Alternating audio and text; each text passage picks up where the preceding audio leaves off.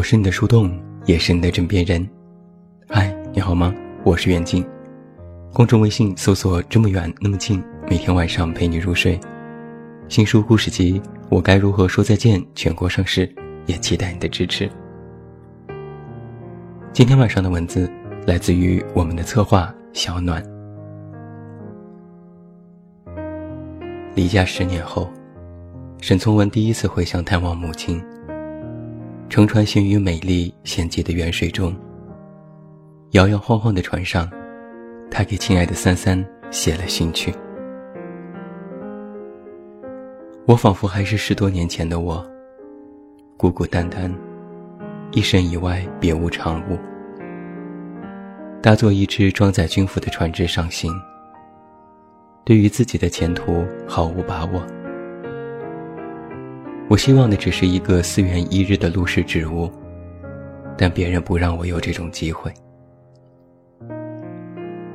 我想看点书，身边无一本书；想上岸，又无一个钱。到了岸，必须上岸去玩玩时，就只好穿了别人的军服，空手上岸去，看看街上的一切，欣赏一下。那些小街上的片塘，以及一个同园一大堆的花生，灯光下坐着扯着眉毛起戏的妇人，这就是我，这就是我啊，三三，一个人一生最美丽的日子，十五岁到三十岁，便恰好全是在那么清醒中过去了。你想想看。是怎么活下来的？万想不到的是，今天我又居然到这条河里，这样的小船上，来回想、温习一切的过去。前些日子收到听友的私信，想在自己二十八岁生日这天听到我们的节目，一时不知该作何感想。一来不胜感激多年默默的聆听和陪伴，二来，作为同辈人，除了简单的祝福，寥寥数字，不足以覆盖和解决更多走向亲属之路的困惑，也只能站在此刻的生命点上，学习大师，在原点回想温习一切的过去。人的一生啊，一直在选择不同的道路。放学回家的路有两条，一条是泥泞坑洼的小道，两侧卖果蔬、禽肉、海货、米粮的商贩一字排开，中间则被卖菜的人挤得剩下一条窄窄的通道。闻久了菜场里的异味，反倒不觉得臭了。只有我们吃进胃里的各种味道。不时后方有自行车响着铃呼啸而过，留下白色的校服上斑驳的黑点。另一条稍远一点的马路，干净宽敞，是后来新修的，有着足够汽车行驶的距离，两侧是繁华的商铺。从前和同学总是偏爱那条沾满着油腻的菜市场小道，伴随着腥臭味，踩在满是泥水和菜叶的路上。现在想来，倒是充满了平凡的人生烟火气。只是小的时候哪里晓得这些？私信回家途中，可以观察菜市场上的品种，以便回去向爸妈下单第二天的晚餐。当然还有机会偶遇到喜欢的人。后来读过派克街鱼市的故事，一个普普通通的鱼市，成为了西雅图的著名旅游景点。它的喧闹、热情、欢乐，感染着每个来到这里的人。才知道，那个时候我们的选择是一种本色的生活。没有关于理想的高谈阔论，只有关于吃喝的拉扯与琐碎的家长里短。报考大学的时候有两条路，一个是听从父母的安排，在家乡选择一个热门的专业；一个是听从内心，选择一个自己喜欢的专业，去看看外面的世界。在与父母经冷战了一个月，又说了许多大话之后，我坐上了前往他乡的动车。此后的四年，能在教师讲台上，自信地跟所有人谈起理想，能为一个方案、一个设计稿熬上几个通宵，能在烈日当头与暴雨来袭的时候，兴奋地跑出去摄影，拍无厘头的广告片。一切都会让我庆幸自己的选择，当然，也相应的承受着远离家乡与父母、独自在外的烦恼。只是与当下的快乐相比，太不值得一提。到了大四下学期，那是大学生涯当中最后一个冬天，没钱没对象，没书可读，没班可上。这回我选择了那条看似更轻松的路，回家乡，去父母介绍的地方上班。第一份实习，凭借会装修 QQ 空间拿到的 offer，在一个最低学历是研究生的国企，我战战兢兢地拿出大学时的作品。老板只是稍微的看了一眼，说：“这些都太糟糕了。”你知道如何不开通黄钻装修 QQ 空间吗？那个时候心高气傲的我，在帮老板打理几日 QQ 空间之后，愿回去告诉父母，我不要做这样的工作。即便这份工作转正之后，可以拿到毕业生不敢想象的月薪。第二份实习。是与专业相关的报社工作，领导和同事都很好。只是继我在办公室看完一整部《甄嬛传》之后，还是放弃了这份闲差。自己找的第一份工作是一个创业的小广告公司，面试地点在一个小小的单间里，里面见到的三个人，就是公司的老板和所有的员工。因为办公桌不够，我在那个简易的柜台上办公了数月，见证着公司搬进了复式楼，客户越来越多，员工也越来越多。为了得到认可，我们不停地加班。楼层的隔音极差，深夜的时候总有住户来投诉。之后我们铺了一层厚厚的地毯，半夜总是踮着脚走路。同事的父母数度打电话来质问，为什么这么迟了还在加班，要求他立马辞职。而那个同事总是默默哭着做完了一个个方案。另外一个同事的男朋友，因为他的过度加班，要他在爱情和工作之间进行选择。而老板离了婚，更是把公司当家了。当时选择的那条路，在旁人看来蜿蜒曲折，我们却不自知，只觉得青春挥霍不尽，前路又远又长。所幸身体健康，便学着那憨人死心眼儿，一点点的往前走，从应届生突破到了职场的最佳状态。然后就像是，像是一块石头，顺着坡滚下来似的，到了今天的日子。新年伊始，社交平台上大家纷纷晒出自己十八岁的照片，男同胞们纷纷感叹：“头发去哪儿了？”连漫不经心的女友都开始潜心研究起医美来，说起玻尿酸的品牌，头头是道。于我而言，不敢回望的，不是多年前的相貌，而是年轻的时候散发出的熠熠神采。行走时长发挥洒，喝酒时意气纷飞，也曾弹琴唱歌，大声的朗诵诗歌。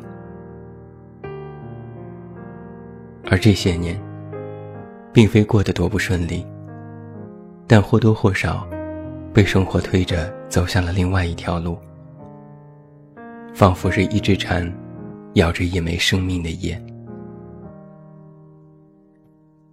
前阵子去看了最后十四堂星期二的课。莫莉教授在此事前的十四个星期，给学生米奇上了人生最后一门的哲理课。莫莉教授问米奇：“你能和你的心灵和平相处吗？”从前听着这么老掉牙的鸡汤，定是毫无波澜的，可现在却是百感交集。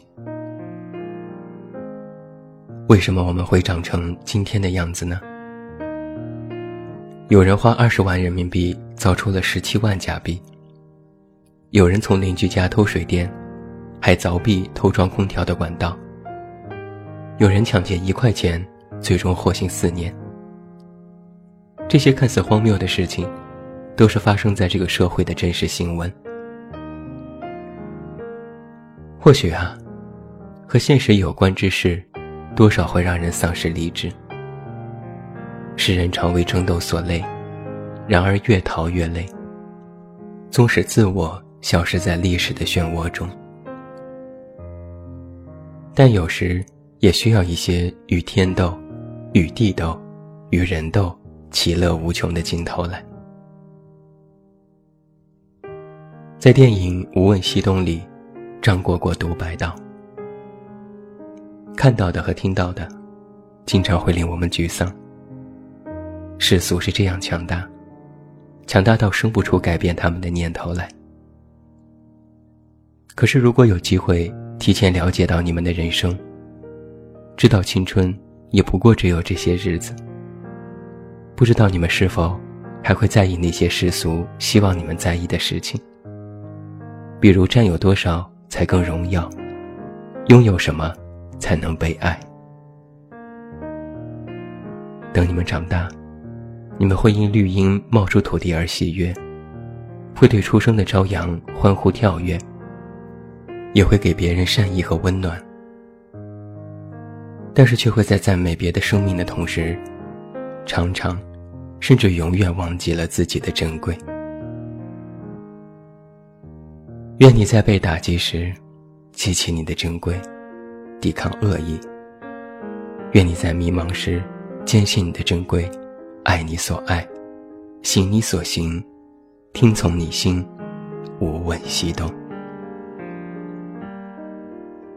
在生的这一天，来碗面，加颗蛋，轻轻的唤声自己的名字，重新的审视自己，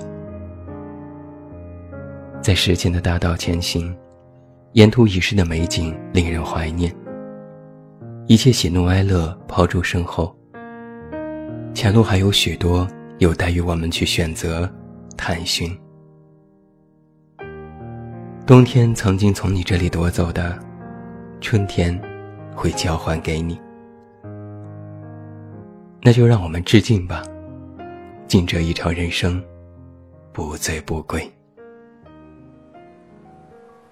最后，祝你晚安，有一个好梦。